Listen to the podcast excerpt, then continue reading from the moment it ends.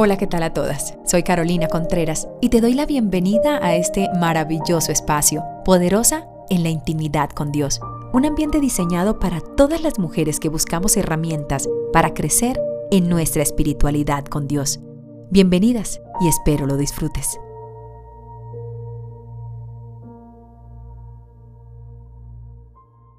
En nuestro capítulo anterior hablamos sobre una mujer resuelta una mujer que tiene claro lo que quiere y para dónde va. Una mujer que pone sobre la mesa delante de Dios sus planes para que sea Él quien abra y guíe su camino. Así que hoy daremos continuidad a este maravilloso especial, las características que nos llevan al éxito, basado en el libro de Ruth. Hola, ¿qué tal a todas? Soy Carolina Contreras y te doy la bienvenida a este maravilloso espacio, poderosa en la intimidad con Dios un ambiente diseñado para todas las mujeres que buscamos herramientas para crecer en nuestra espiritualidad con Dios.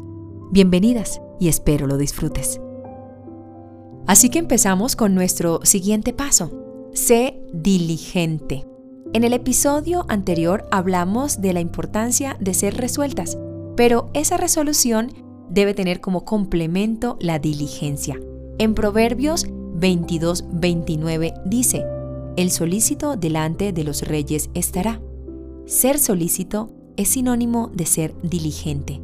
Así que esta es la siguiente clave, el ser diligentes. En el libro de Ruth, en su historia, la palabra es clara. En Ruth 2.2 dice, y Ruth la Moabita dijo a Noemí, te ruego me dejes ir al campo y recoger espigas en pos de aquel en cuyos ojos hallaré gracia. Y ella respondió, ve, hija mía. Ruth y Noemí anduvieron juntas y llegaron a Belén. Estando en Belén, Ruth es clara y contundente. Muchas personas hay que rogarles para que salgan a laborar o para emprender algo nuevo. Muchos se quedan en sus frustraciones, en las malas circunstancias, en las malas experiencias de su pasado.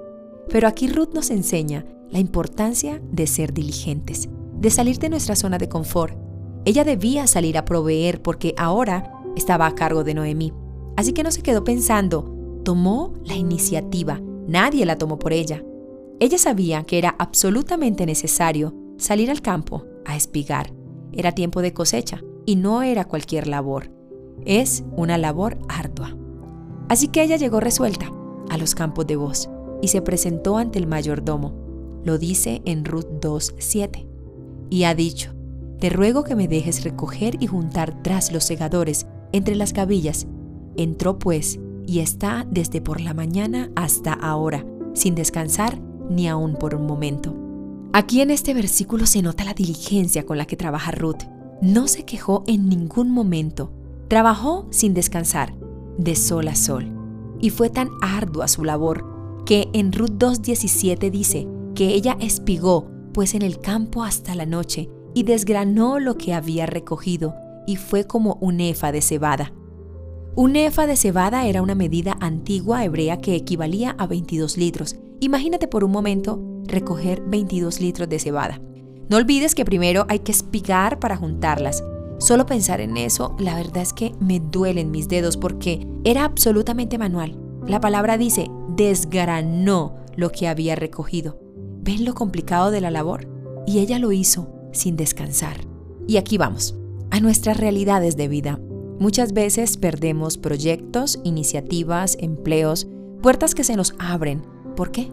Por pereza. O mejor, por falta de una clara disposición. Es igual a la falta de diligencia. Es aquí donde debemos ser claras con nosotras y preguntarnos, ¿qué tan diligente he sido en mi vida? ¿Qué tan culpable soy de las circunstancias que tengo en este momento? ¿O por las que he pasado? No he sido consciente que mi peor enemiga soy yo, porque muchas veces somos muy aventajadas en echarle la culpa a los demás de nuestras situaciones de vida. Y debemos empezar por analizarnos profundamente y cambiar esos patrones que en realidad no nos dejan evolucionar. Y es aquí donde debes sumarle a tu resolución diligencia. Esta es una combinación explosiva y necesaria, porque una depende de la otra. Hay quienes son resueltos, pero no son diligentes. Y hay quienes son diligentes, pero no resueltos. La vida está llena de ecuaciones. y eres tú quien debe descubrirlas y ponerlas en práctica en tu vida.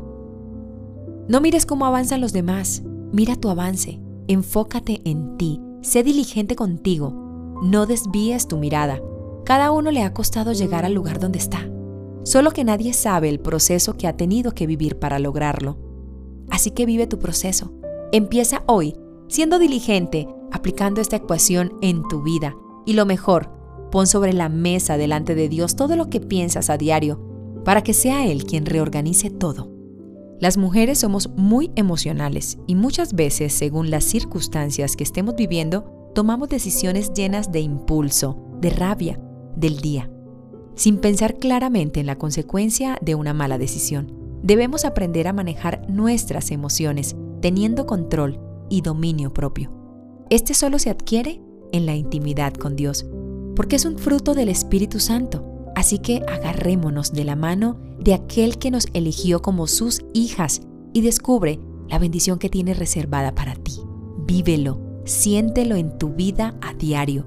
Confía plenamente que caminando de la mano del que todo lo puede, vamos directo a la victoria. Así que no desmayes.